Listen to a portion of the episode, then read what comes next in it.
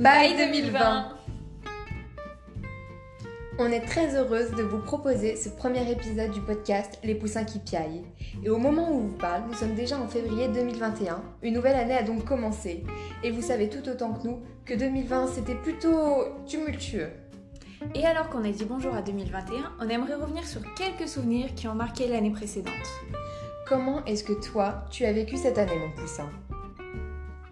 Personnellement, cette année a été, je crois, l'une de mes années les plus mouvementées, avec ses hauts et ses bas, ses rires et ses larmes, mais j'ai l'impression d'en ressortir extrêmement grandi et d'avoir acquis un début de maturité suffisante pour faire une sorte de rétrospection un peu de ma vie, et particulièrement de ces cinq dernières années. Parce que pour moi, c'est autour de toutes ces années-là, de la troisième jusqu'à mon entrée à la fac, que je me suis construite. Bien sûr, je continue de me construire, mais ce sont principalement ces moments-là qui m'ont permis de grandir et de découvrir la réalité du monde. L'entrée à la fac, c'est un peu la cerise sur le gâteau, quoi. Une cerise un peu douce et sucrée, et puis un petit peu bourrée d'amertume en même temps. C'est un peu une sorte de métaphore à la poussin, tu vois. En gros, 2020, c'est bien et pas bien en même temps. Je pense qu'il faut juste analyser tout ça avec un petit peu de philosophie de vie et en tirer des leçons pour l'avenir.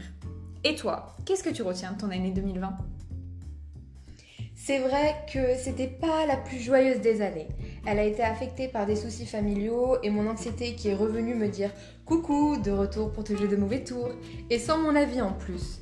Mais je pense que si on creuse un peu, on peut trouver des petites choses, même subtiles, qui redonnent le sourire.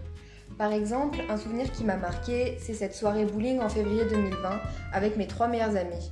Nous voir réunis un peu à l'improviste, c'était vraiment une belle soirée qui m'a redonné le sourire après le mois de janvier pourri que j'ai vécu. Le lendemain, je suis partie en week-end au ski avec un peu ma sœur de cœur et c'était vraiment the moment de fou rire. Après ça, il y a eu Mère Covid, envoyé par Monsieur 2020 le 16 mars pendant mon anniversaire, qui est venu un peu briser notre vie sociale. Mais si on veut rester sur une note positive, il y a une chose dont je suis vraiment reconnaissante en cette fin d'année. Avec la rentrée des classes, euh, j'ai pu faire de nouvelles rencontres et j'ai retrouvé ma place au sein de ma classe et j'adore mes nouvelles amies. Et cette amitié, je souhaite vraiment de tout cœur qu'elle ne fasse que s'agrandir. À toi mon poussin, je te laisse me raconter un beau souvenir de toi, de cette année. Et tu vois un souvenir où tu te dis finalement 2020, c'était pas tant une année de merde que ça. Je pense que l'un des plus beaux souvenirs que je pourrais raconter serait mon été. Au début, j'étais au bout du rouleau. Entre le confinement, ma rupture après 6 mois de relation et mes partiels, le tout pendant mon anniversaire, c'était un petit peu un trop-plein d'émotions négatives. Mais cet été, j'ai quand même pu découvrir de nouvelles personnes sur qui compter et d'autres qui ont continué de me prouver leur soutien sans faille, comme toi mon poussin. Mais même si tout n'était pas joyeux au final, j'en retire énormément de positifs. Parce que j'ai su m'entourer de personnes fiables qui sont là pour rire avec moi et pour éponger mes larmes quand j'en ai besoin.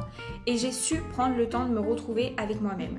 Cet été m'a fait un bien fou après le confinement qu'on a eu. Parce qu'un confinement, ce n'est pas rien. Et en plus, on se doutait même pas qu'on allait en avoir un deuxième. On s'est retrouvés privés de liberté comme ça, du jour au lendemain. Et on a tous dû faire des efforts d'adaptation, faire en sorte d'arriver à tirer profit de cette situation étrange.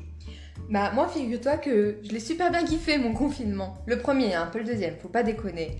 Déjà, je reconnais la chance que j'ai eu d'être confinée en maison avec un jardin une piscine pendant l'été. Ça m'a permis de prendre l'air et de faire des pauses. Ce confinement, je le voyais tellement comme quelque chose d'inédit que je me suis motivée à faire des choses innovantes et moi-même ça m'étonne.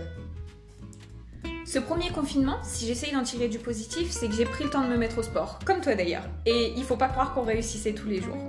En plus de ça, mes cours se sont terminés rapidement, donc je suis restée à peu près un mois et demi sans rien d'autre à faire que de la cuisine ou du sport. Du coup, mon confinement, c'était plus des sortes de vacances anticipées, même si après toutes ces semaines de repos, j'ai dû faire mes partiels, comme je l'ai dit. Et si je devais tirer des éléments positifs du deuxième confinement qu'on a eu, je dirais que j'ai gagné en temps de sommeil et que j'ai diminué mon taux de stress. Le matin, j'économise jusqu'à 2 heures pour dormir, et 2 heures, c'est énorme. Et je suis plus stressée à me demander s'il faut dégivrer la voiture le matin, si le train aura du retard ou s'il sera même carrément annulé. Donc forcément, je suis un petit peu moins tendue et j'ai pu gérer plus calmement mon emploi du temps. C'était moins la course. Ça fait du bien de se laisser le temps de vivre. C'est ce qui manque dans le rush de la vie étudiante.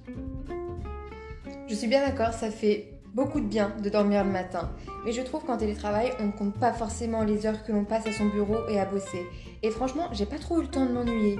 Mais le sport, c'était ma pause de 18h. Et jamais de la vie, j'aurais pensé kiffer faire du sport, vu la flemmarde que je suis. Mais qu'est-ce que ça fait du bien? C'était une période pendant laquelle je me suis vraiment sentie bien. Et puis il y a eu les apéros virtuels avec les copains le vendredi soir. Et mine de rien, cette période elle est quand même passée assez vite. Et comme toi, il y avait moins la fatigue d'aller en cours. Les transports en commun, je leur ai dit bye bye. Mais il y avait quand même beaucoup de travail. Et au final, si on prend du recul sur tout ce que l'on vient de dire, il y a du bon comme du mauvais. Mais si on peut prendre un peu de positif dans cette situation, on va pas dire non. C'est exactement ça, et c'est justement le but de notre compte Instagram. Aborder le bon comme le mauvais à travers différentes thématiques. Il ne s'agit pas de se jeter la pierre, simplement de débattre, d'écouter, de recevoir, de donner, de partager en fait, et d'en sortir plus grande encore. Mais ça, vous aurez très vite l'occasion de le découvrir dans nos prochains podcasts et nos prochains posts.